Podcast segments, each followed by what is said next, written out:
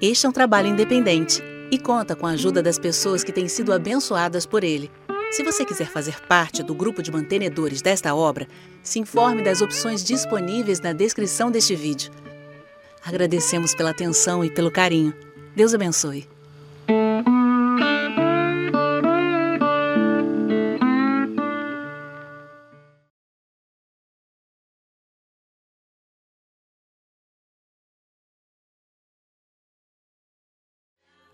Glória. Aleluia. Vocês estão bem, queridos? Nós estamos aqui na cidade ministrando. Aliás, eu ministrei, acho que na sexta-feira para os homens, ontem à tarde. A reunião foi com as mulheres. E aqui com as mulheres rendeu muito mais, não sei exatamente porquê. Mas perguntaram muito sobre escatologia. Foi muito bom, graças a Deus. Eu acho até que faltou foi tempo para a gente poder falar ainda mais que poderia ser falado.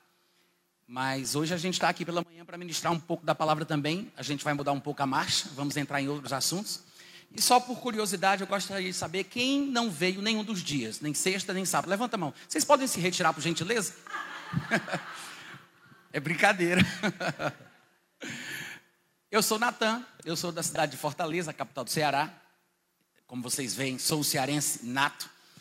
E em 96 me mudei para Campina Grande, que é a segunda cidade da Paraíba, né? É uma cidade de serra, é frio, gostoso demais lá. E de lá eu fui para o Rio de Janeiro, depois que eu casei eu voltei para Campina Grande. E a gente vive lá até hoje. E é de lá que eu viajo pelo Brasil e por outros lugares ministrando a palavra, tá? E é uma alegria poder estar aqui para compartilhar um pouco da palavra de Deus. E eu espero que vocês estejam prontos para ouvir. Sabe sobre o que eu vou falar hoje pela manhã? Eu quero falar sobre a importância da desobediência civil. Som, teste, experiência. Você já ouviu falar alguma vez na sua vida, como cristão, que existe um lado bíblico para a desobediência às autoridades? É uma pergunta, não é retórico, não. Eu quero saber, alguém já ouviu? Levanta a mão. Existe um lado bíblico para a desobediência às autoridades. Claro que não é de qualquer jeito, de qualquer forma, e não simplesmente porque eu não concordo com aquilo que a autoridade diz ou estabelece. Pode, pode deixar assim mesmo. Me dá aí, me dá aí. Assim, assim.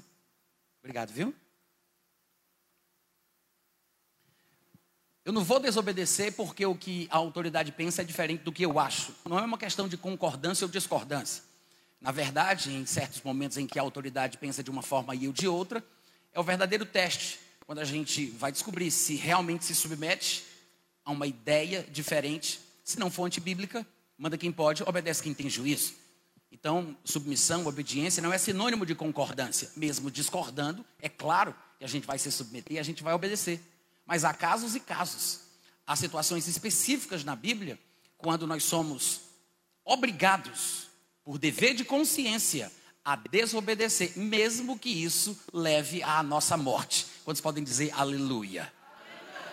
Muita gente gosta de citar Romanos capítulo 13 de forma equivocada, diga-se de passagem, porque é um texto que fala sobre a importância da submissão às autoridades que são instituídas por Deus. O texto diz mais ou menos assim, a partir do versículo 1. Eu vou ler na versão revista e atualizada de João Ferreira de Almeida, tá? Todo homem esteja sujeito às autoridades superiores porque não há autoridade que não proceda de Deus. E essa é uma frase muito citada por alguns que não conseguem enxergar um palmo na frente do nariz, porque eles acham que isso significa que Deus instituiu os homens que ocupam as posições de autoridade, a despeito do seu caráter, da sua índole ou dos seus maus, malfeitos, para que os outros se submetam e obedeçam a eles, de forma indistinta. Mas isso não é bíblico. Não é isso que as escrituras estão falando. Para falar a verdade, quando a Bíblia diz que não há autoridade que não proceda de Deus, ele não está falando das pessoas que ocupam as posições de autoridade, mas ele está falando da estrutura de autoridade necessária para a condução de um bem comum, na ordem da sociedade, e por aí vai. É exatamente por isso, por exemplo, que na família, né, a unidade básica da sociedade, há uma hierarquia. É como no quartel, é como no exército. Eu sou militar da reserva, do décimo grupo de artilharia de campanha. eu era rádio operador. E a gente aprende muita coisa quando a gente serve o exército.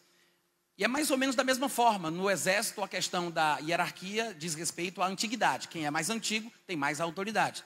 Isso tirando de lado as patentes. Mesmo entre os soldados, quem é mais antigo manda nos mais novos. Tem autoridade, dá ordens e coordena as coisas. Da mesma forma, porque o homem foi criado antes da mulher, as escrituras dizem, dizem que por isso ele é o cabeça. Não é porque o homem seja melhor do que a mulher, mas primeiro foi criado o homem e depois a mulher. É o próprio argumento bíblico para explicar por que, que o homem tem autoridade nesta unidade básica da sociedade, que é a família. Não é que a mulher não pudesse coordenar algumas coisas, não é que a mulher não pudesse ocupar a posição que pertence ao homem, mas Deus quis, que fosse assim, porque Deus não é Deus de confusão. E não tem como ter duas cabeças. Tudo que tem duas cabeças é monstro. Amém, gente? Então, a estrutura de autoridade é uma coisa divina. Quando a Bíblia diz que não há autoridade que não proceda de Deus, ele não está falando das pessoas que porventura cheguem a ocupar as posições de autoridade que Deus criou. Ele está falando da estrutura das posições de autoridade que por acaso são preenchidas por homens. Ele não está dizendo que Deus estabeleceu Hitler na posição que ele tinha. Ele não está falando de Stalin, Mussolini e toda essa turma do diabo que se levantou ao longo da história. Vocês podem dizer amém de vez em quando? E ele continua. E as autoridades que existem foram por ele instituídas. E quando você ouvir a palavra autoridade aqui na leitura desse texto, lembre-se, ele fala da autoridade, a posição, e não a pessoa que porventura ocupe esta posição de autoridade. E no versículo 2 ele fala de modo que aquele que se opõe à autoridade resiste à ordenação de Deus, porque Deus é um Deus de ordem, não é um Deus de confusão quando ele fala a ordenação de Deus, ele fala da instituição, do conceito da autoridade, da estrutura da autoridade, e não a pessoa que porventura tenha ido para lá. E os que resistem trarão sobre si mesmos condenação. Agora presta bem atenção no pulo do gato. É o versículo seguinte.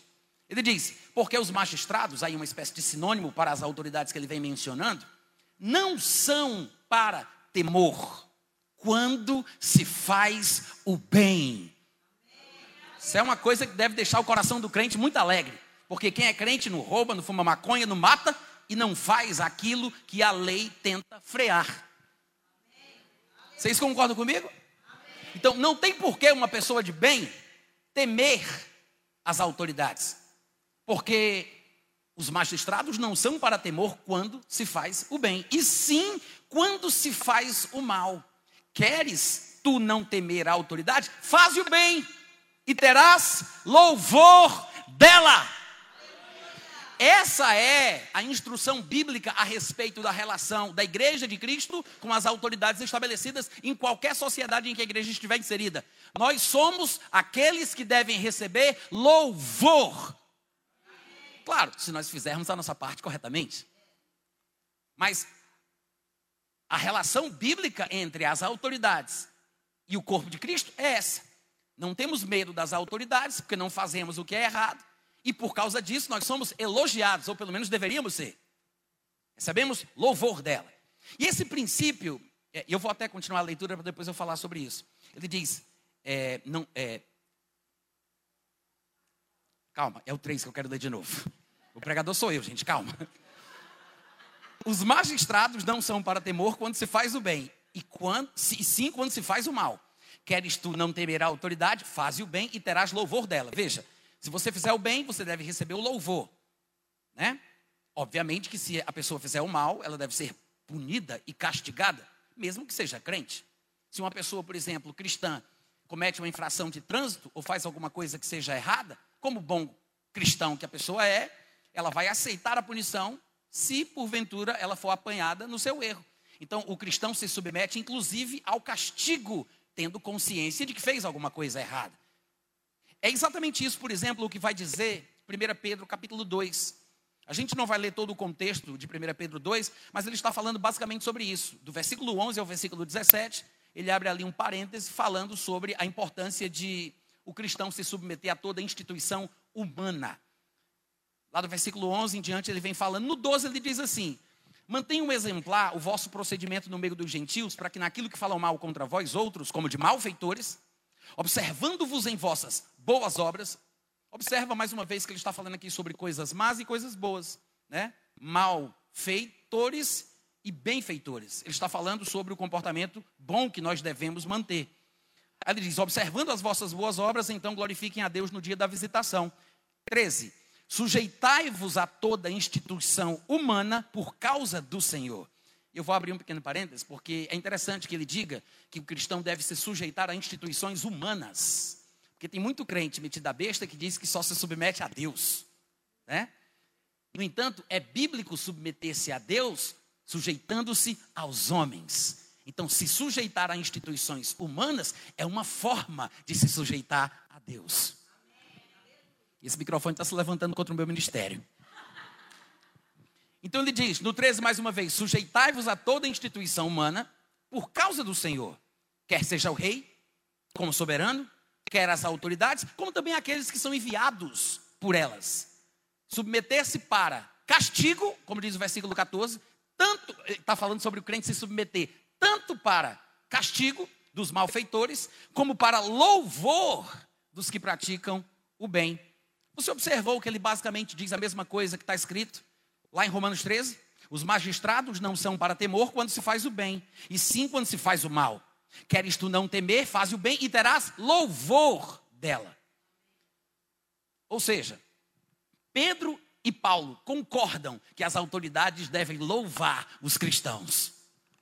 Devem ter os cristãos, pelo seu bom comportamento, como parceiros da ordem e daquilo que é bom para a sociedade. Porque as autoridades instituídas por Deus têm um papel a desempenhar. Dentro do padrão divino, há um comportamento X esperado por Deus para tais autoridades. Então, as autoridades têm que ter consciência que, biblicamente falando, a igreja não está contra a liderança, não está contra o Estado, não está contra o governo. Como vocês estão entendendo? Então, a igreja, em seu comportamento padrão, diga-se de passagem, deve receber o louvor das autoridades. Isso, claro, a gente está falando aqui do mundo ideal. Há uma diferença entre o mundo ideal e o mundo real. Quando a gente começa a se deparar com a realidade e a gente percebe a vida como ela é, às vezes as coisas são bem diferentes. E a gente tem que ter o alvo, saber o que é o padrão e se adaptar à realidade na qual nós vivemos. Porque, como cristãos, vivemos em um mundo onde Satanás é Deus, e ser crente nesse mundo é ter que nadar contra a maré. Ser cristão, onde Satanás reina, não é ficar deitado em berço esplêndido ao som do mar e à luz do céu profundo. Amém? Às vezes enfrentamos dificuldades, e dependendo do quão hostil seja a sociedade na qual estamos inseridos, talvez nós tenhamos que pregar o evangelho com a nossa própria morte, com a nossa própria vida. Claro que se eu viver em um país islâmico, ou um país de regime totalitário, do qual eu sou impedido pela lei de carregar uma Bíblia na mão, de pregar o Evangelho, eu vou tentar ser sábio para que eu possa viver o mais o tempo, o maior tempo que eu puder, para que assim eu possa alcançar outras pessoas pregando o Evangelho, né? contrabandeando Bíblia, desobedecendo as restrições, fazendo o que eu puder de forma sábia para que eu possa continuar pregando o Evangelho. Embora as autoridades digam que é contra a lei pregar a palavra, você vai perceber pelas Escrituras que não posso obedecer os homens quando os homens desobedecem a Deus. E é bíblico. Não somente o que eu acabei de falar é defendido pelo Antigo Testamento, como no Novo Testamento também. Mas, em alguns casos, a única pregação que eu vou conseguir fazer em determinadas condições é entregando a minha vida. E a minha morte vai servir de semente para a pregação do Evangelho naquele lugar onde eu estou. Aconteceu isso, por exemplo, com Paulo, quando Estevão, sendo assassinado, orou pelos seus algozes, pedindo a Deus que não lhes imputasse aquele pecado. Paulo foi tocado profundamente pela oração daquele homem. E quando Jesus aparece a Paulo, Jesus toca no assunto, colocando o dedo na ferida. Jesus diz: Dura coisa é para ti recalcitrares contra os aguilhões. O que é que Jesus quer dizer com isso? Está difícil, né, Paulo? Resistir ao testemunho dos cristãos? Era um incômodo, perturbava Paulo, mexia com ele. Ele não entendia como é que esses judeus, agora crentes, seguidores de Jesus, em vez de fazerem qualquer outra coisa, oravam, abençoavam os que lhe assassinavam. Então aquilo estava incomodando Paulo, a semente do evangelho. Amém, gente? Amém. Ou seja, mesmo sendo perseguidos, mesmo sendo assassinados, que o nosso bom testemunho fique de referência. Às vezes acontece. Não é obrigatório morrer por Jesus. O nosso objetivo é orar pelas autoridades para que eles nos deem uma vida social mansa e tranquila, para que possamos pregar o evangelho numa situação assim. Porque ninguém consegue pregar o evangelho direito numa guerra civil, numa situação, num contexto caótico e revolucionário.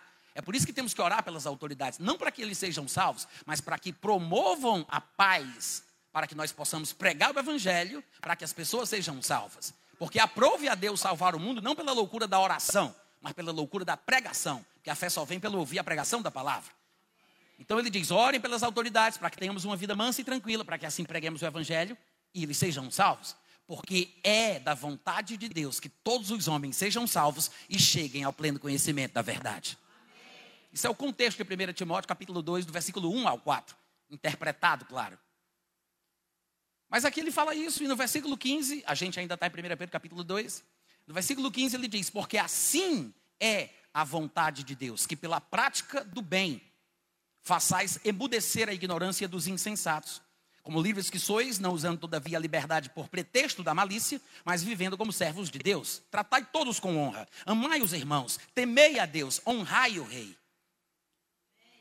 Mas eu vim para 1 Pedro 2 por causa de Romanos 13, quando ele fala sobre o louvor que vem das autoridades aos que praticam o bem. E obviamente que a carta está sendo dirigida a cristãos. E pressupõe-se que hão de praticar esse bem que receberá o louvor. Então as autoridades punem, castigam os malfeitores, mesmo que este seja crente, ele tem que se submeter para receber castigo quando necessário for. Mas ele também deve esperar o louvor por parte das autoridades. E se não queremos ter medo, é só a gente andar na linha. Ou nas quatro linhas, sei lá. É só a gente fazer aquilo que é certo. E a gente vai ter louvor das autoridades. Quando você volta para Romanos capítulo 13, ele continua falando sobre esse assunto. Antes disso, antes disso, é, eu fiz a ligação aí do versículo 3 de Romanos 13 com 1 Pedro capítulo 2, versículo 14, mais especificamente, quando ele fala sobre o louvor que vem da parte das autoridades para os cristãos por praticarem aquilo que é certo, por praticarem o bem. E isso, claro, nos faz lembrar aquela passagem de Isaías capítulo 5, do versículo 20 ao 23. Eu vou ler na versão corrigida, fiel, de João Ferreira de Almeida, porque eu prefiro, e o pregador sou eu, eu faço o que eu quiser. Né? No versículo 20 ele diz assim: Ai dos que ao mal chamam bem. Quantos entenderam? Ele diz: ai daqueles que a uma coisa má, eles dizem, não, é muito é boa. Aqueles que rebatizam, reconceituam o que é bom. Eles chamam aquilo que é bom de coisa ruim. Mas eles não param aí. Eles chamam aquilo que é bom, eles chamam o mal de bem e chamam o bem de mal. Curiosamente, parece que ele está falando sobre o que a gente está vivendo no Brasil. Né? Uma inversão de valores. Uma loucura que você diz: Meu Deus, esse povo é doido, é? Não tem sentido. Há coisas ridículas, totalmente fora de ordem, sem pé nem cabeça, eles dizem: Esse é o futuro da sociedade brasileira. É palácio, Satanás, o diabo que te carregue. Mas é interessante que lá em Isaías capítulo 5 já se falasse isso. Pessoas que têm a mente corrompida, pervertida. Claro que tem influência diabólica aqui, né? E os tais ficam chamando aquilo que é bom de mal e aquilo que é mal de bom. Ele diz mais, para deixar bem claro: aqueles que chamam as trevas de luz e a luz de trevas, que chamam o amargo de doce e o doce de amargo. As coisas que são boas para eles incomodam, e as coisas que a gente sabe que incomodam pela própria lei da natureza, pelos princípios bíblicos que seguimos, as coisas que são amargas eles chamam de doce. Aí no versículo 21 ele continua dizendo: Ai dos que são sábios a seus próprios olhos, prudentes diante de si mesmos. Ai dos que são poderosos, caba macho, para beber cachaça, vinho, homens de poder, para misturar bebida forte. Você acha os machão, os bambambam, bam, bam, eu tomo é sem gelo. Não sei porque ele colocou isso na Bíblia, mas acho que ele quer mostrar que tem gente que se acha muita coisa porque tem coragem de fazer certas besteiras. Né? Eu acho que dá para a gente entender o que ele quer dizer com isso. Aí no 23 ele fala: ai dos, né, está subentendido, ai dos que justificam ao ímpio. Eita glória! Deus o livre que algum dia aconteça no Brasil que uma autoridade solte um ladrão. Deus me livre. Mas é triste que isso venha a acontecer algum dia. Benza a Deus. Ai dos que justificam o ímpio por suborno e dos e aos justos negam justiça. Ai dos que justificam os ímpios por interesses escusos. E aos justos negam justiça. Pode ser que a gente não veja a ira de Deus se manifestando ainda no tempo da nossa vida, mas ela vai chegar. E claro, isso não é uma profecia, é apenas uma argumentação retórica. Amém? Eu não estou dizendo que Deus não há de pesar a mão sobre as autoridades corruptas da nação brasileira. Eu não estou dizendo isso. Eu estou apenas dizendo que tanto faz se a gente vive para ver ou se a gente morre para não viver e não ver o que está acontecendo. Tanto faz. Porque para o cristão, viver é Cristo, morrer é lucro. Mas o dia da prestação de contas vem. O dia da prestação de contas vem. Aí, voltando para Romanos capítulo 13, agora sim, no versículo 4, ele diz: Visto que a autoridade é ministro de Deus para o bem, para o teu bem. Olha aí o princípio áureo da instituição da autoridade. Porque a autoridade, a pessoa que ocupa esta posição, deveria pensar em trabalhar para o bem das pessoas que eles lideram. A autoridade é ministro de Deus para o bem. Tudo que foge à regra bíblica já está errado. Perdeu a legitimidade, a legitimidade. Porque ou a gente faz aquilo que é certo, ou a gente vai estar indo contra a própria vontade de Deus. Aí no versículo 4 ele fala: Entretanto, se você fizeres o mal, teme, porque não é sem motivo que ela traz a espada. Para quem não entende o que ele está falando aqui, a espada, naquela época, era o que nós chamamos hoje de 762, 765, ou pistola, Glock, seja lá o que for. Ele está falando da arma que demonstra o poder que a autoridade tem para barrar o mal. Em outras palavras, Deus está dizendo: eu apoio o armamento da polícia. Quantos estão entendendo? Ele está dizendo que as autoridades que portam uma arma para mostrar o poder que eles têm para estabelecer a ordem é uma coisa divina. Não é sem motivo. Eu sei que existem, irmãos, autoridades corruptas. Eu sei que existem policiais corruptos. Eu sei que há bandidos por trás desses ternos. São demônios engravatados, transvestidos de pessoas do bem.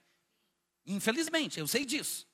Tá? Mas a Bíblia fala que as autoridades que portam armas são ministros de Deus que trazem a arma por um motivo divino. Que é isso que ele diz aqui. Não é sem motivo que eles trazem a espada. Por quê? Porque é ministro de Deus, vingador, para castigar os que praticam mal. Eita, manto terra. Hein? Sabe por que eles trazem a arma? Porque são ministros de Deus, vingadores para castigar quem faz o mal. Não é sem motivo. Se são representantes de Deus e por isso trazem a arma como vingadores para castigar o mal, é claro que o próprio Deus representado por eles, dentro do padrão bíblico, o próprio Deus também faz a mesma coisa. Como vocês estão entendendo? Quem não entende que Deus pune e castiga, não consegue servir a Deus com a consciência limpa. Eu não sei se serviria a Deus com alegria, como sirvo hoje, se eu soubesse que Deus não castiga o pecador, que ele não lança no inferno. Eu que sou mal, seguindo as palavras de Jesus, né? Vós que sois mal, sabeis dar boas dádivas aos vossos filhos. Eu que sou humano, limitado, quando eu assisto um programa de televisão que fala do índice da maldade humana, de homens que pegam inocentes, pessoas indefesas, estupram, é, é, tiram os pedaços, decepam a pessoa toda. Eu fico indignado, me dá um embrulho no estômago, eu me sinto mal, uma vontade de vomitar. Dá pelo menos uns três tapas na cara desse indivíduo. E, é, e esse sentimento de ira é uma coisa bíblica. Há uma ira divina, há uma ira carnal. Se os soldados que porventura estouram um cativeiro não tivessem essa indignação e essa ira pela bandidagem, pelo crime, eles não teriam o ímpeto necessário para fazer o que deve ser feito. Eles trazem a arma como ministros de Deus para se vingar dos que fazem o mal. Vocês estão entendendo? Se você não se sente mal quando você vê a injustiça sendo praticada, um crime sendo praticado, você está com defeito de fábrica. Crente não se sente bem com a injustiça, com o mal, com o crime, não se sente bem. Se nós, que somos humanos, nos sentimos assim, como você pensa que Deus deveria se sentir? Que é todo santo, todo puro, todo bom. Graças a Deus que ele pune, que ele mata, que ele lança no inferno. E Jesus disse isso para os seus discípulos: não tenham medo destes homens que tentam matar o corpo de vocês. Eles matam o corpo e depois não pode fazer mais nada. Jesus está dizendo que o corpo então não é tudo. Porque há coisas piores a serem feitas com alguém do que simplesmente matar o corpo. Aí ele diz: agora, tenham medo é daquele que, além de matar o corpo, ainda tem autoridade para jogar no inferno. Ele não está falando de Satanás, que ele não tem essa autoridade toda. Alô? Estou pregando muito bem hoje pela manhã. Cadê os amigos? Aleluia. Então veja que, sim, quando você é crente, que nasceu de novo, você tem um sentimento que corresponde ao que está no coração de Deus. Essa indignação, essa ira santa, essa revolta, faz parte. E aqui ele fala sobre as autoridades que portam armas como ministros de Deus para se vingar, para castigar os que praticam o mal. No versículo 5 ele fala: é necessário que lhe estejais sujeitos, não somente por causa do medo da punição, se você fizer alguma coisa errada, mas também por dever de consciência. É pelo dever de consciência que nos submetemos e obedecemos às autoridades. E é por dever de consciência que, em determinados contextos muito específicos, nós temos que desobedecer. Por dever de consciência. Porque assim como existe a submissão, existe a desobediência. E os dois são bíblicos em contextos específicos. Porque assim como seria errado desobedecer desnecessariamente, só por causa de opinião, só porque eu não concordo com a visão da autoridade, como seria errado desobedecer, seria errado a autoridade usar de abuso da posição que ela tem. É errado a desobediência num contexto errado e é errado o abuso de autoridade. Tanto um pode errar como o outro. Quantos estão entendendo? E é interessante, só para concluir aqui essa porção do texto, e no versículo 6 ele diz assim: Por esse motivo, também pagais tributos. Está falando dos impostos, as taxas que nós pagamos, né? Para a administração do serviço público. Aí ele diz: É por isso que vocês pagam impostos, porque são ministros de Deus. Paulo, como um bom conhecedor da verdade divina, de que o trabalhador é digno do seu salário e de tudo que Deus instituiu na lei, no Antigo Testamento, para que aqueles que servem no altar vivam daquilo que fazem, Aí Paulo diz: vocês querem saber? É por isso que a gente paga tributo às autoridades. É pelo mesmo princípio bíblico que vocês conhecem bem. Eles são dignos e merecedores de um salário, de uma recompensa, porque estão servindo a gente, ainda que sejam em serviços religiosos. Aí ele diz: as autoridades são como ministros de Deus. E é exatamente por isso que a gente também paga tributos a eles. Pagai a todos, no versículo 7 ele diz: Pagai a todos o que lhes é devido, a quem tributo, tributo, a quem imposto, imposto, a quem respeito, respeito, a quem honra, honra. Então, o que é que a Bíblia diz a respeito da desobediência civil? Ela diz muita coisa. Mas antes da gente entrar um pouquinho mais nos textos e o caldo engrossar, eu quero mostrar para vocês algumas passagens que mostram diretrizes para aqueles que ocupam posição de submissão e diretrizes para aqueles que ocupam posição de autoridade. Isso em contextos diferentes, seja na igreja, na família, na ordem civil e por aí vai, tá? Sempre existem posições de autoridade e de submissão em nossa convivência interpessoal. E nós migramos de uma posição para outra de forma dinâmica. Porque, de repente, uma mãe tem autoridade sobre os filhos dentro de casa, mas assim que ela sai, ela ocupa uma posição de submissão, sei lá, no trânsito, quando o guarda diz para ela certas coisas que ela deve seguir. O marido pode ter uma posição de autoridade no lar, mas quando chega no trabalho, ele se submete a uma senhora que é a líder, chefe daquele departamento. Essas posições, elas mudam, elas migram. E há sementes de autoridade dentro da submissão e sementes de submissão dentro da posição de autoridade. Porque cada pessoa que desempenha um papel num determinado momento entende a importância do que o outro está fazendo. Porque se uma autoridade me trata mal, eu vou me lembrar como é ruim se sentir assim, porque ele me trata de forma injusta e eu não vou reproduzir a mesma coisa quando estiver na posição de autoridade. Então, há sementes de autoridade na submissão e vice-versa. Então, nós temos textos para os dois aspectos, para as duas situações. Eu vou dar o texto geral, eu não vou ler, porque é relativamente longo, mas vocês podem anotar se quiser, e fica aí de referência, né, para quem vai assistir esse vídeo depois. Efésios 5, 22 a 28 e Efésios 6, do 1 ao 9. É um contexto só. Começa no versículo 22, ele vai até o capítulo 6, versículo 9. Dentro desta porção, ele vai dar instruções aos maridos, às esposas, aos pais, aos filhos, aos servos e aos senhores. Veja, são posições de autoridade em contextos diferentes. Na relação conjugal, a relação dos pais com os filhos, e ele fala também sobre aquele vínculo empregatício do passado, quando ele chama os que ocupam tais posições de servos e senhores. Nesse texto, de Efésios 5, 22 a Efésios 6, 9, ele vai dizer: esposas, sejam submissas ao seu próprio marido, como ao Senhor. Depois ele diz: maridos, amai vossa mulher, como também Cristo amou a igreja. Então tem instrução para um lado e tem instrução para o outro. Tanto um pode desobedecer, quanto o outro também. Não é somente o que está em posição de submissão que às vezes faz o que é errado e desobedece. Uma pessoa que está em posição de autoridade pode exercer a sua autoridade de forma antibíblica, que não agrada a Deus, em desobediência ao mandamento divino. Quantos estão entendendo? Ele diz: Filhos, obedecer a vossos pais no Senhor, porque isto é justo. Depois ele diz: Pais, não provoqueis vossos filhos a ira, mas criai-os na disciplina do Senhor.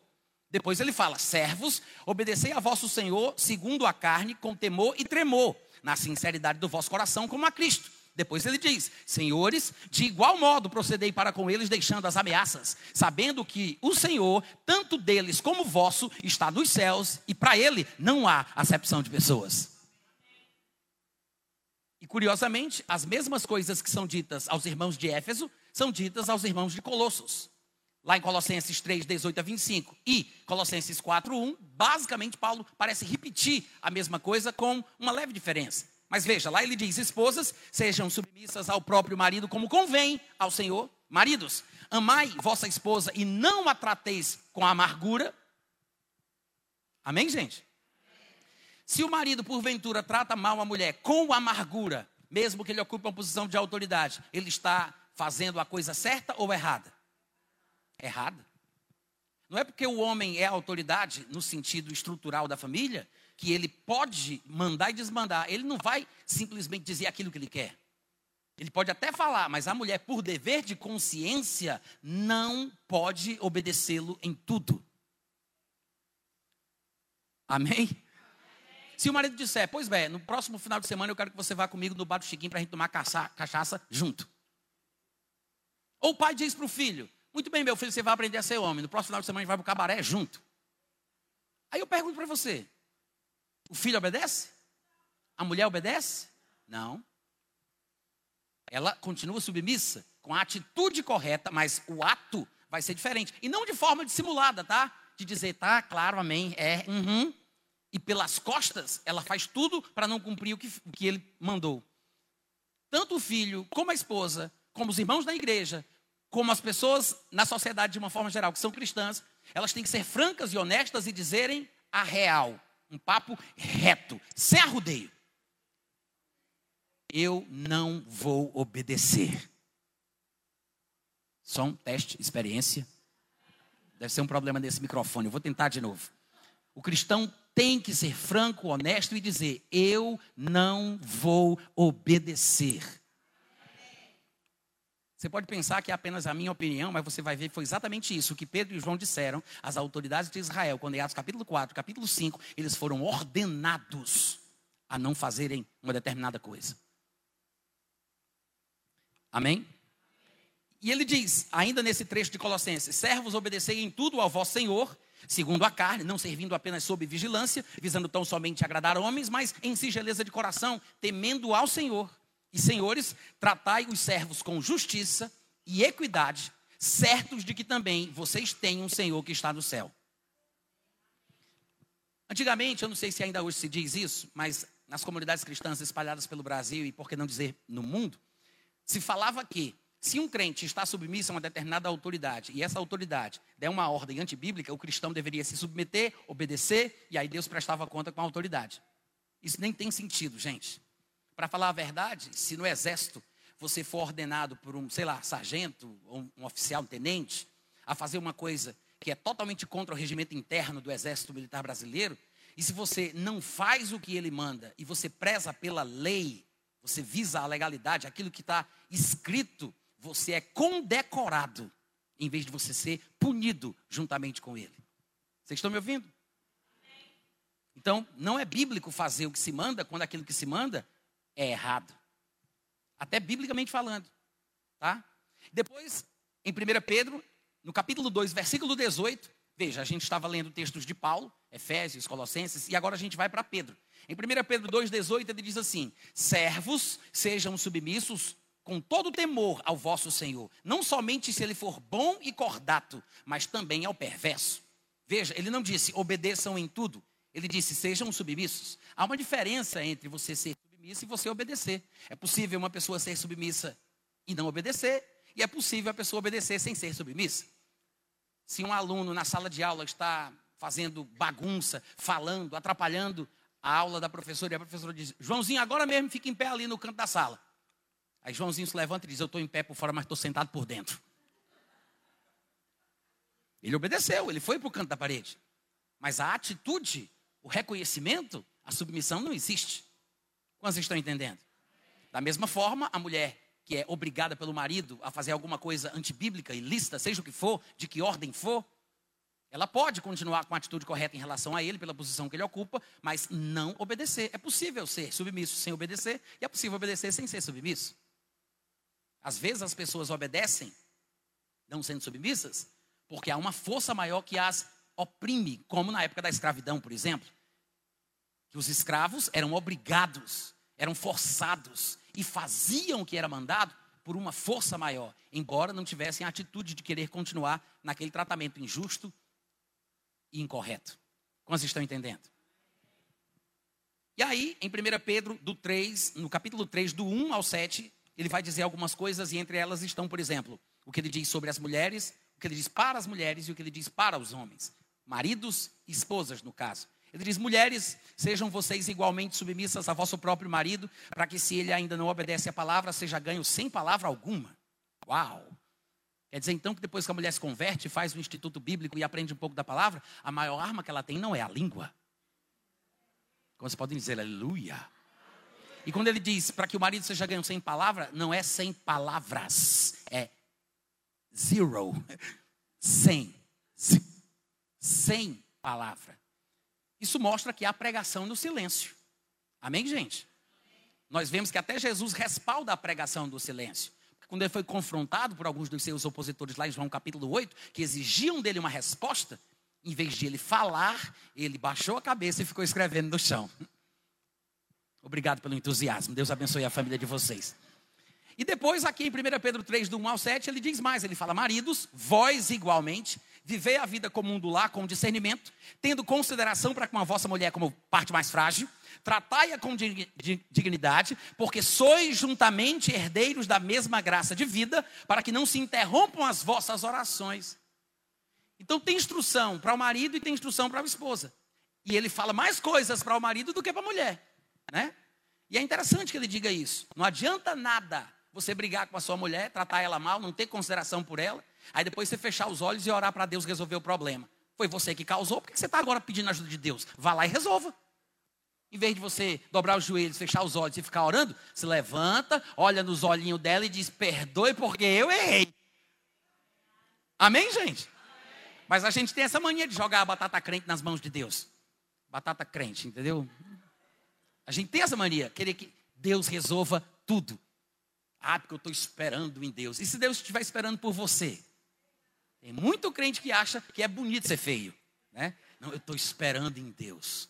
Tá, tudo bem, existem situações em que Deus nos carrega nos braços. Assim como um pai faz com o filho quando ele não tem condição de andar com as próprias pernas. Mas todo pai que tem um pingo de juízo, quando o filho está pronto, quando chega a hora, ele vai soltar o menino, vai tomar uma distância e vai dizer: agora vem para o papai. Vem para o papai. Por que você acha que Deus tem que carregar você nos seus braços a vida inteira? Temos que ter iniciativa. Temos que fazer a nossa parte. Temos que desempenhar o nosso papel em todos os contextos da vida. Amém? ainda falando dos textos de Pedro, ele vai falar sobre os irmãos no corpo de Cristo e sobre aqueles que ocupam posição de autoridade na igreja. Olha que interessante. Aliás, desculpa. Pedro fala apenas sobre as autoridades, os pastores, os ministros. Ele diz em 1 Pedro, capítulo 5, do versículo 1 ao 3, o outro texto que eu pensei que era de Pedro, na verdade é de Paulo. A gente vai ler depois.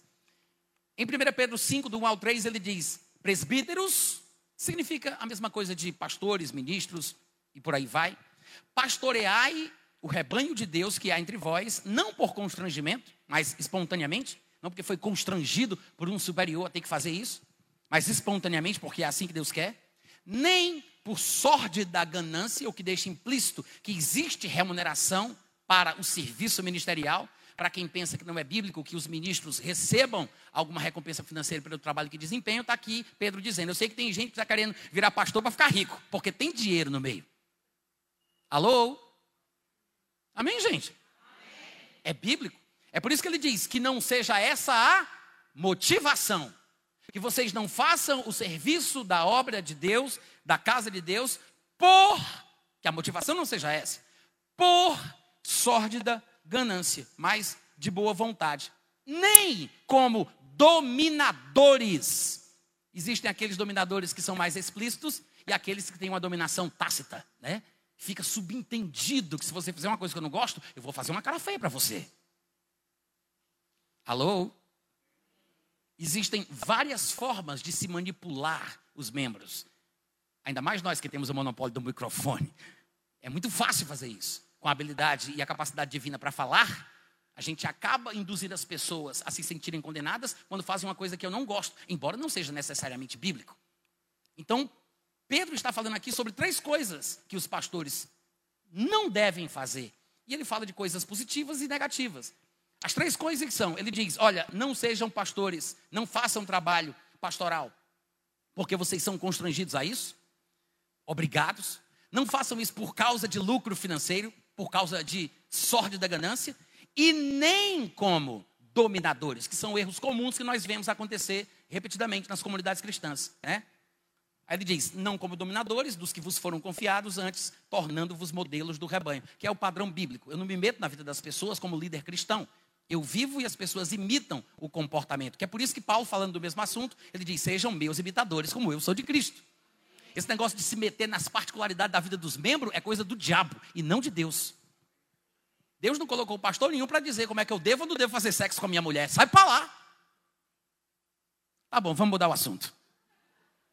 Em 1 Tessalonicenses capítulo 5, do versículo 12 ao 13, Paulo agora vai dizer assim: Irmãos, acateis com apreço os que trabalham entre vós e os que vos presidem no Senhor e vos admoestam. Que os tenhais em máxima consideração. Que esse é o segredo, tá? Da submissão bíblica em relação às autoridades. É a consideração que nós temos por elas. Que é exatamente o que Paulo também vai dizer lá em 1 Coríntios capítulo 4, a partir do versículo 1, ele diz. Ele diz: Importa que os homens nos considerem como ministros de Cristo e dispenseiros dos mistérios de Deus. Ou seja, como ministro, ele diz: o que eu espero de vocês é consideração, que é a mesma coisa que Pedro também diz aqui. Tenham, aliás, é o próprio Paulo que está falando, né? Em 1 Tessalonicenses 5, 12 e 13.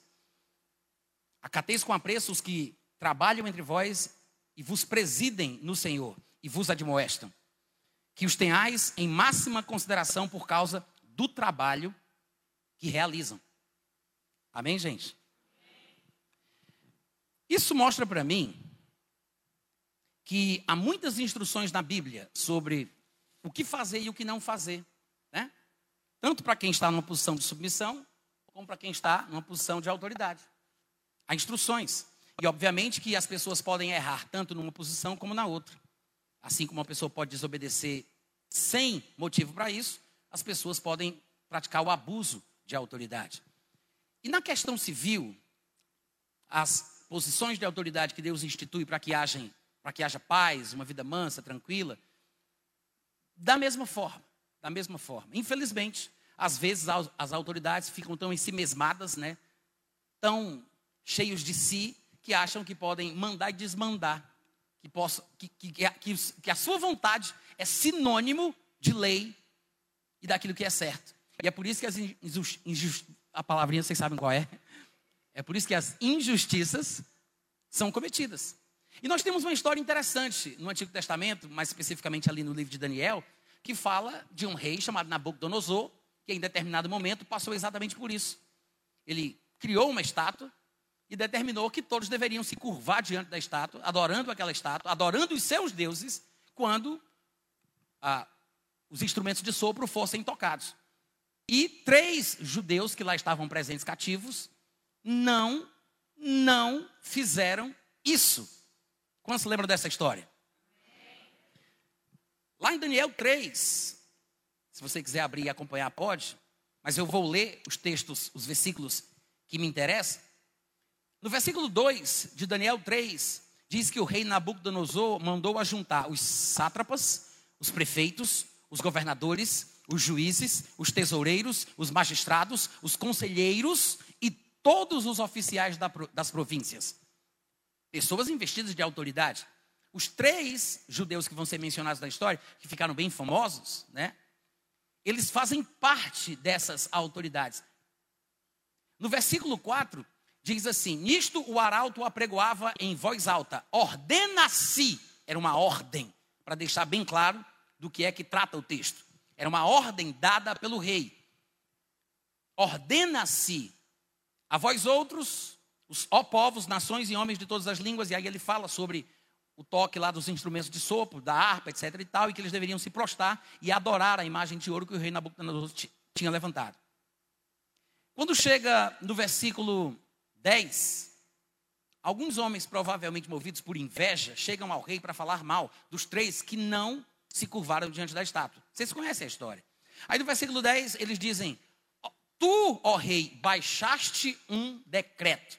Eu estou lendo estes versículos salteados para você observar as expressões usadas. Ele fala de oficiais, ele fala de ordem, ele fala de decreto, leis, imposições autoritárias, abusivas. E aí no versículo 10, não, 12, diz: Há uns homens judeus que tu constituíste sobre os negócios da província da Babilônia, ou seja, também eram autoridades, Sadraque, Mesaque e Abdinego, estes homens, ó rei, não fizeram caso de ti, a teus deuses não servem, nem adoram a imagem de ouro que levantaste.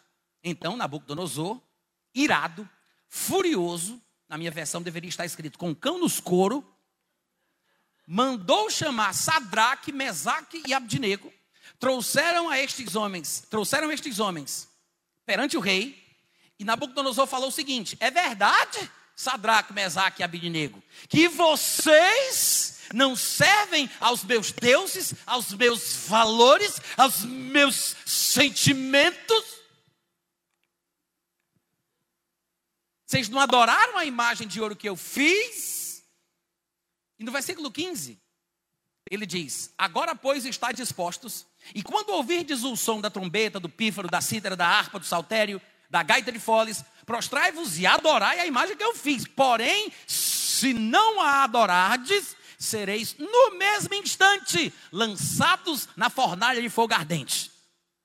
Aí ele diz: E quem é o Deus que vos poderá livrar das minhas mãos?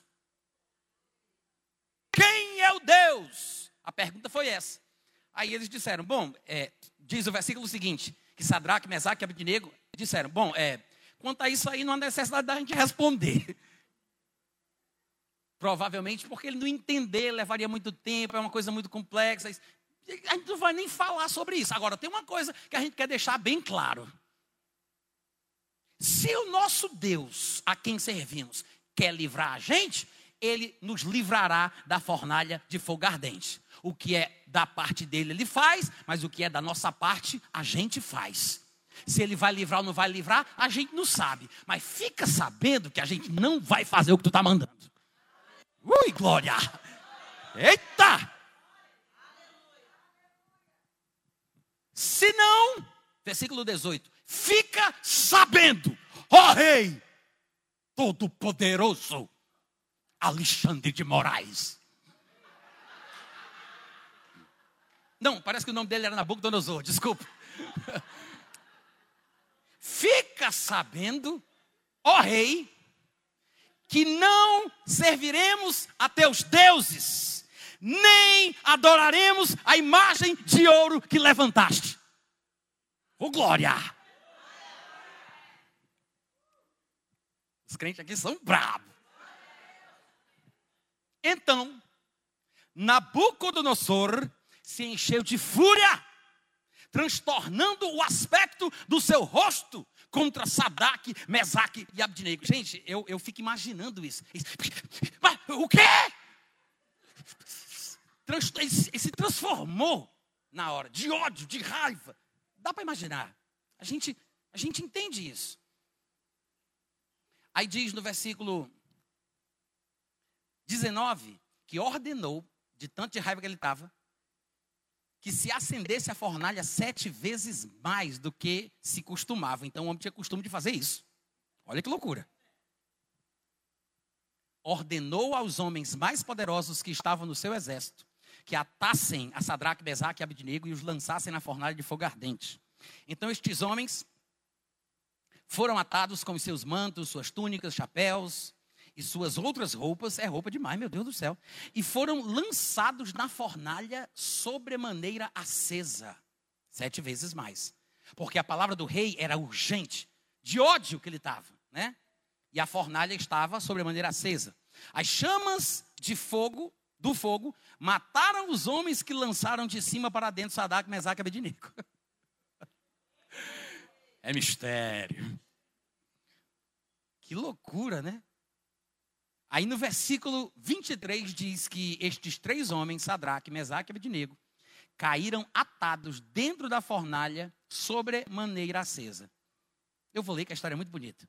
Versículo 24 diz que então o rei Nabucodonosor se espantou, se levantou depressa e disse aos seus conselheiros: Espera aí, nós não lançamos três homens atados dentro do fogo? Responderam ao rei: É verdade, ó rei. Tornou ele e disse: Agora eu estou vendo quatro. E eles estão soltos. E o quarto parece assim um filho dos deuses. Irmãos, esses crentes da época que decidiram desobedecer, eles não tinham certeza se Deus os livraria. Não tinham certeza. Eles não disseram, fica sabendo que agora eu te falo, é de Deus. Deus vai tirar. De... Não. Há uma diferença entre fé, tolice e presunção. E tem muito crente na nova aliança que está agindo na tolice e às vezes na presunção pensando que é fé. Mas há uma diferença gritante entre uma coisa e outra. Porque quando você não sabe claramente o que é que a palavra de Deus diz, se prepare para o pior. Amém? A gente não pode ter certeza que uma coisa dessa vai acontecer. Afinal, vivemos no mundo onde Satanás é Deus. É possível que haja um livramento. Mas lembre-se que a nossa autoridade como crentes é sobre os demônios e não sobre os homens que gostam dos demônios. Eu posso expulsar um demônio de uma pessoa que é possuída por ele. O demônio sai, mas Jesus explicou que quando o demônio sai, ele anda por lugares áridos procurando repouso, mas ele nunca encontra, então ele diz consigo mesmo: Olha como ele tem capacidade de meditar, de raciocinar, de ter projetos. Né? Ele diz: ah, Voltarei para a minha casa de onde eu saí.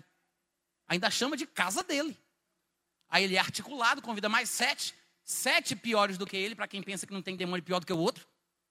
Sete piores do que ele, voltando, encontram aquela casa vazia, varrida, ornamentada, e se entram ali, o último estado do homem fica pior do que o primeiro. Então, eu tenho autoridade demônios, sobre os demônios, mas eu não tenho autoridade sobre as pessoas. Não tem como eu expulsar os demônios para o resto da América Latina. Eu não posso expulsar os demônios do Brasil para o Canadá, para a Suíça, para a Europa. Porque se fosse possível a gente expulsar os demônios de uma região, Jesus tinha feito isso. Os apóstolos teriam feito isso. E eles passariam para o milênio no final de semana seguinte. Não temos autoridade sobre os demônios. Eu sei que existe muito ensino exagerado, desequilibrado nas comunidades cristãs. E por causa disso tem gente até fazendo xixi nas entradas da cidade, porque o leão faz xixi no seu território para mostrar quem é que manda aqui. Aí a gente vai fazer xixi também, porque, mas pode o xixi ungido? Vocês estão rindo porque vocês estão pensando que é mentira. Eu só não vou dizer de onde é, embora eu esteja sendo muito tentado para fazer isso, porque não é ético, não convém. Mas existe gente que faz esse tipo de coisa. Tá? Nós não temos autoridade sobre a vontade das pessoas. Eu posso expulsar um demônio, eu posso curar alguém, mas dependendo do comportamento da pessoa, das escolhas que ela faz, o demônio volta e traz mais sete, e o estado dela fica pior do que o primeiro. Jesus curou aquele paralítico lá em João capítulo 5 e no versículo 14 ele lembrou: Olha, não peques mais para que não te aconteça coisa pior. Para quem pensa que quando Deus cura, cura, no sentido de que a pessoa não pode perder a cura, basta você ler a palavra de Deus para você entender que não é verdade. A pessoa pode ter uma experiência realmente divina, realmente bíblica, mas mesmo assim perder a benção. Amém, gente? Então a gente não pode ser presunçoso. E em, e em certos contextos, a gente tem que se, é, se posicionar da forma correta. E é isso que eles fizeram aqui. A gente não sabe se Deus vai livrar ou não. A questão aqui não é essa. Sobre esse assunto de quem é o Deus que pode livrar a gente, a gente não vai nem falar contigo. Mas tem uma coisa que a gente não pode deixar de dizer. Nós não vamos fazer o que tu quer. Eita glória! Aí no versículo 28, lá vem o Nabucodonosor arrependido. Bendito seja o Deus de Sadraque, Mesaque, Abidnego, manto terra. Eita, vamos, já é crente agora, né?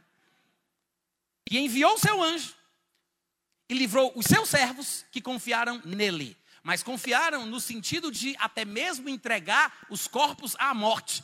Não no sentido de confiar para Deus livrar. Mas confiaram de que deveriam servir a Deus, obedecer a Deus, mesmo que isso precisasse da desobediência aos homens. Que confiaram nele, pois não quiseram cumprir a palavra do rei, preferindo entregar o seu corpo a servirem e adorarem a qualquer outro Deus, senão o seu Deus. Oh, glória! E aí ele vai fazer um outro decreto, agora positivo, e no versículo 30 diz que o rei fez prosperar a Sadraque, Mesaque e Abdinego na província da Babilônia. E eu quero deixar bem claro que o texto registrado que nós acabamos de ler não é uma garantia que vai acontecer a mesma coisa com você. Não é porque eles desobedeceram, foram preservados e depois prosperaram, que se você desobedece, você vai ser livrado e vai prosperar. Pode ser que você morra mesmo. Amém, igreja? Então eu quero deixar isso bem claro, para ninguém falar que eu prometi uma coisa que não se cumpriu. Esteja pronto para morrer em nome de Jesus. Às vezes acontece. E é aí onde a gente vai testar aquilo que a gente crê ou não. Tá? E eu sei que pode parecer que isso é história do Antigo Testamento, mas nós temos coisas semelhantes no Novo também. Nós vemos, inclusive, Pedro e João, como eu havia mencionado no livro de Atos, deixando bem claro para as autoridades que deram ordens a eles contrária à vontade de Deus, eles deixam bem claro que eles não vão obedecer o que eles estão querendo. Em Atos capítulo 3, Pedro e João curam um homem paralítico e aquilo ali repercute de uma forma tal que chama a atenção das autoridades. No versículo 1 do capítulo 4, diz que Pedro e João falavam às multidões que se apegavam a eles por causa da cura daquele homem. Falavam eles ainda ao povo, Pedro e João, diz o versículo 1 de Atos capítulo 4, quando sobrevieram os sacerdotes, o capitão do templo e os saduceus, pessoas investidas de autoridade. Ressentidos por ensinar eles o povo e anunciarem em Jesus a ressurreição dentre os mortos, os prenderam, recolhendo-os ao cárcere até o dia seguinte, pois já era tarde. Aí no versículo 5 diz que no dia seguinte reuniram-se em Jerusalém as autoridades, preste bem atenção ao texto bíblico e à clareza da coisa, ele está falando sobre autoridades reunidas para julgar e, quem sabe, punir crentes que estavam pregando o evangelho, fazendo aquilo que é certo. Reuniram-se as autoridades, os anciãos e os escribas, com o sumo sacerdote, Anás, Caifás, João, Alexandre e todos os que eram da linhagem do sumo sacerdote. Pondo-os perante eles, os arguíram: Com que poder, em nome de quem vocês fizeram o que vocês fizeram? Todas as autoridades estavam reunidas ali. Quando eles dizem, em nome de quem? Tem algum aqui que você possa apontar e dizer, em nome de quem foi que você fez isso? Quem autorizou? A resposta vem no versículo 8. Então Pedro, cheio do Espírito Santo, e isso aí é uma explicação clara do porquê às vezes nos acovardamos. E porque somos coniventes com ordens arbitrárias, abusivas e antibíblicas. Porque não estamos cheios do Espírito Santo. Somos como aqueles de Isaías capítulo 5, versículo 20 ao 23. Nós invertemos o valor das coisas. Chamamos aquilo que é bom de mal, aquilo que é mal de bom, aquilo que é trevas a gente chama de luz e vice-versa. Falta o critério divino a luz de Deus, o Espírito Santo, para que a gente tenha a ousadia de fazer o que eles fizeram. Pedro, cheio do Espírito Santo, disse: Toda pessoa cheia do Espírito Santo tem alguma coisa para dizer. Ele disse: autoridades do povo. Ele reconhece a posição que eles ocupam.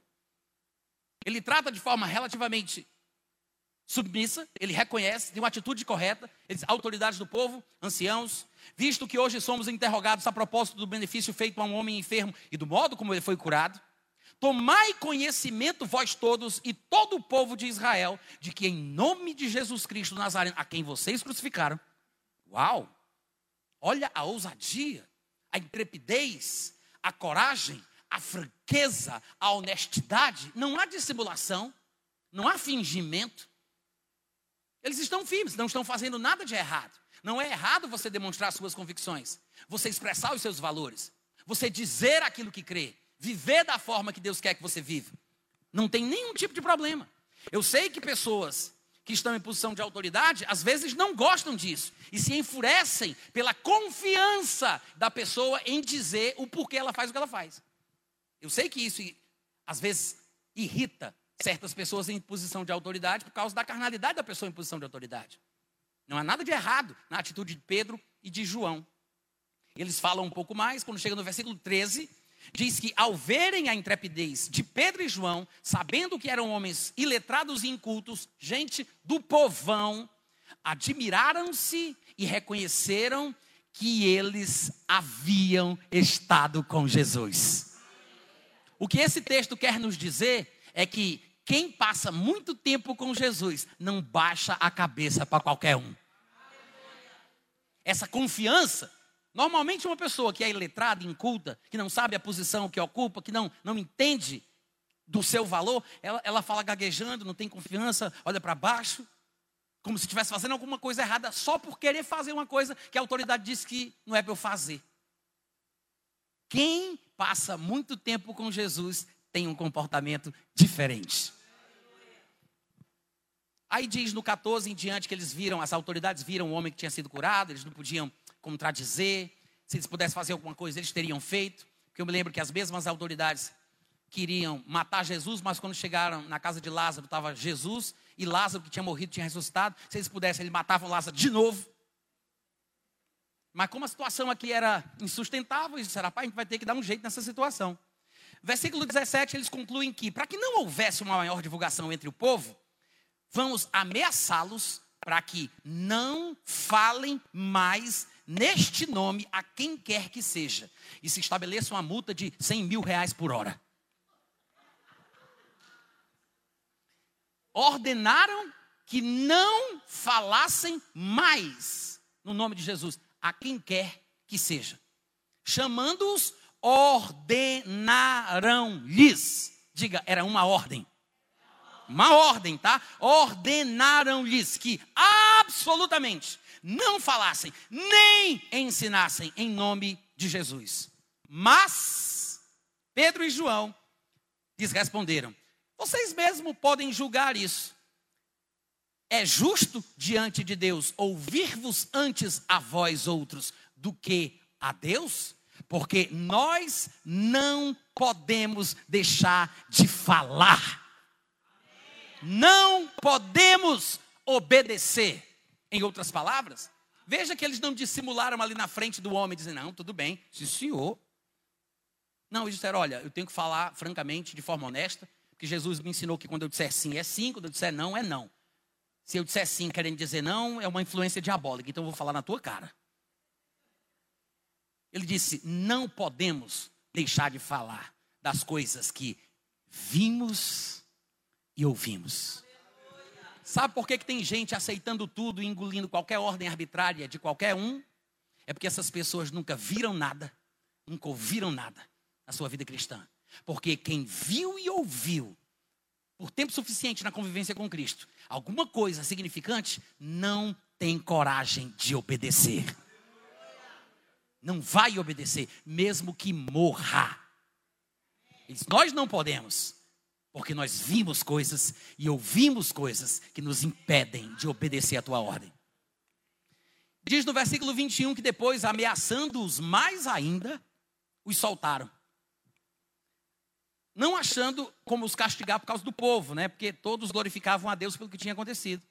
Aí, quando chega no versículo 23, diz que uma vez soltos, procuraram os irmãos e lhes contaram quantas coisas lhes haviam dito os principais sacerdotes e os anciãos, as autoridades. Não tem nada melhor do que você juntar com, se juntar com pessoas que têm uma fé comum, compartilhar para ela, com elas os seus temores, seus anseios, detalhar as ameaças para que juntos orem a Deus. Agora, não é orar a Deus por qualquer outra coisa, senão como a própria Bíblia demonstra. Eles oraram para que Deus lhes desse coragem para continuar falando. Unânimes, diz o versículo 24, levantaram a voz a Deus e disseram: Tu, soberano Senhor, que fizeste o céu, a terra, o mar e tudo o que neles há. Chega no versículo 26, ele diz: Levantaram-se os reis da terra, as autoridades ajuntaram-se a uma contra o Senhor, contra o seu ungido, porque verdadeiramente se ajuntaram nesta cidade contra o teu santo servo Jesus, ao qual ungiste. Herodes, ao qual ungiste. Herodes e Pôncio Pilatos se levantaram com gentios e gente de Israel. Aí no versículo 29 ele diz: Agora, Senhor, olha para as suas ameaças e concede aos teus servos que anunciem com ousadia, intrepidez, coragem a tua palavra. Porque a ameaça de uma autoridade dá medo. Dá medo. Você pode ser punido de uma forma que você não gostaria e prejudicar a sua vida, a sua família, os seus filhos. Então, há um medo aí nas ameaças que são feitas. Então, o que é que eles pedem? Eles pedem coragem para desobedecer. Porque se a ordem era não falem, não ensinem no nome de Jesus, e eles dizem, dá a eles intrepidez para falar, eles estão dizendo, nós precisamos só de coragem para desobedecer. E é por isso que muita gente crente não tem coragem de desobedecer, porque não confia em Deus, não ora a Deus e é frouxo. É, fala Deus. Aí, no versículo 31 diz que tendo eles orado, tremeu o lugar onde estavam reunidos, todos ficaram cheios do Espírito Santo. E essa é a forma pela qual Deus dá as respostas das orações, pelo menos em casos como estes, porque eles pediram coragem e intrepidez. Como é que Deus iria cumprir ou responder a esta oração? Ou seja, cheios do Espírito Santo, eles falariam, ousariam, desobedeceriam. É por isso que todos, cheios do Espírito Santo, com intrepidez, anunciavam a palavra. É o que eles pediram na oração coragem para desobedecer. O Espírito Santo é a coragem que você precisa. Quando você passa muito tempo com Ele, você não tem coragem de desobedecer a palavra de Deus, mas você vai ser ousado, intrépido, para desobedecer qualquer ordem abusiva e arbitrária. Amém? Interessante é que a história não para aqui, tá? Ela continua um pouco mais no capítulo seguinte. Se você observar, no capítulo 5, é, vai se falar que algumas coisas aconteciam naquela igreja em Jerusalém. Aí lá no versículo 12 diz que muitos sinais e prodígios eram feitos entre o povo pelas mãos dos apóstolos, né? Muita gente afluía para eles. E no versículo 17 diz que, isso é no capítulo 5 já, é ato contínuo, né? No versículo 17 diz que levantando-se, porém, o sumo sacerdote e todos os que estavam com ele, aqueles mencionados no capítulo 4, que eram as autoridades do povo, e todos os que estavam com ele, isto é, a seita dos saduceus, tomaram-se de inveja, prenderam os apóstolos e os recolheram à prisão pública. Versículo 19: Mas de noite, um anjo do Senhor. Eu quero deixar bem claro, eu quero deixar bem claro que não é um anjo enviado das trevas. É um anjo de Deus. Um anjo do Senhor abriu as portas do cárcere, no qual eles tinham sido colocados pelas autoridades, e conduzindo-os para fora, lhes disse: Vão lá para o templo, vão dizer ao povo as palavras desta vida. Deus enviou um anjo para encorajá-los a desobedecer. Porque a ordem era clara: não falem, não ensinem no nome de Jesus. Aí vem o anjo e diz: pode ir, vamos, desobedeça. Eu tô, estou tô, eu tô autorizando. Vão e desobedeçam. Versículo 21 diz que, tendo ouvido isto, logo ao romper do dia, entraram no templo, ensinavam. Chegando, porém, o sumo sacerdote e os que com ele estavam, convocaram o sinédrio e todo o senado dos filhos de Israel e mandaram buscá-los no cárcere, onde ele pensava que eles ainda estavam. Os guardas, indo, não os acharam no cárcere e, tendo voltado, relataram isso a ele, dizendo: Olha, achamos o cárcere fechado com toda a segurança, os sentinelas dos seus postos junto às portas, mas abrindo-as a ninguém encontramos dentro. Quando o capitão do templo, os principais sacerdotes, ouviram estas informações, ficaram perplexos a respeito deles e ficaram pensando o que é que tinha acontecido. Nesse íntere, alguém chegou e lhes anunciou: Ei, sabe aqueles homens lá que vocês prenderam? Estão pregando, ó.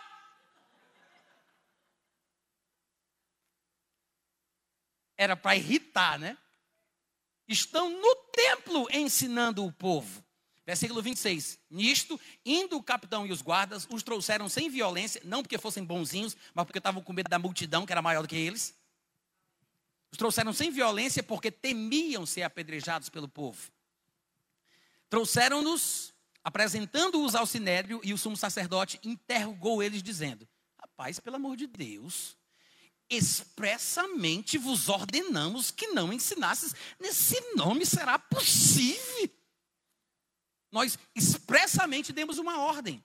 Contudo, encheste Jerusalém da vossa doutrina. E vocês ainda querem lançar sobre nós a culpa da coisa toda.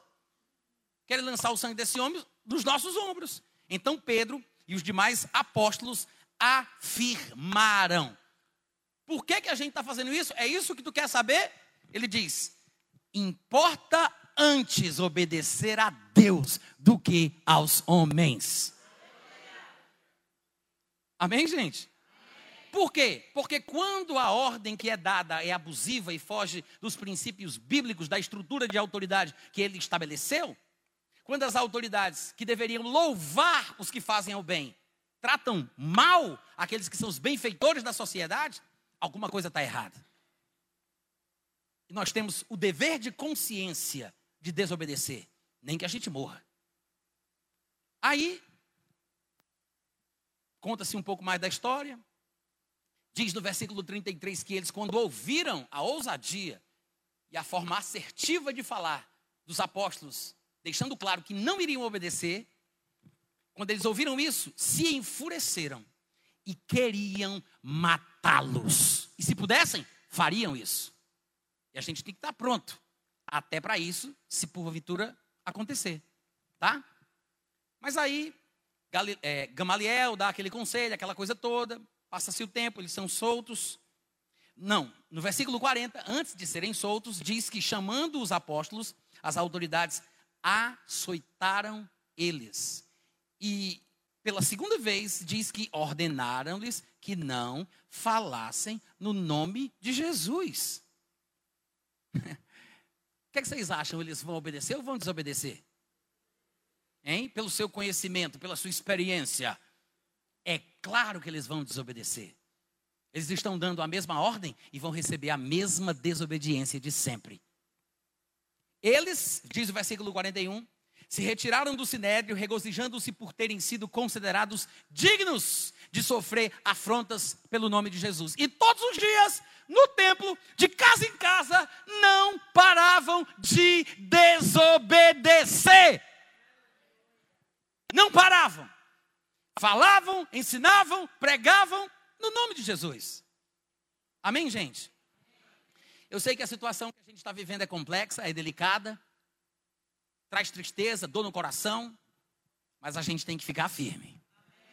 Porque se somos pessoas que defendem a verdade e os padrões da palavra, não podemos retroceder.